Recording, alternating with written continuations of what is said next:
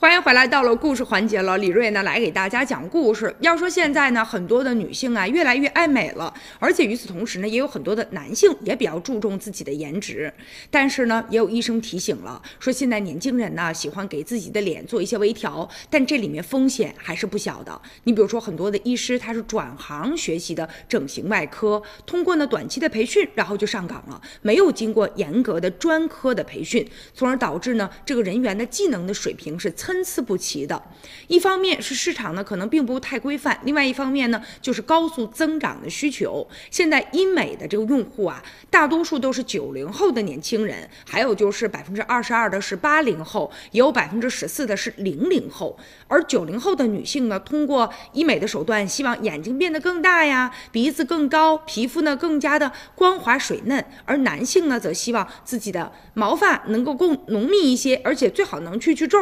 现在呢，说医美的用户当中啊，百分之十四的就是九零后的男性，而女性呢比较喜欢，比如说隆鼻啊、吸脂啊、打瘦脸针呐等等啊。但是呢，医生也提醒了。其实呢，虽然说有一些医生他具备这个职业医师的资质，但他未必掌握非常专业的整形外科的呃技术啊。你比如说，曾经也有的女大学生，她通过民营医院啊简单的隆鼻，结果导致一些呢非常严重的呃事故就发生了。所以年轻人啊，如果在整形之前要做好充分的心理的准备，要知道相关的一些知识啊，觉得没啥风险，但其实背后可能啊也存在着一些风险啊。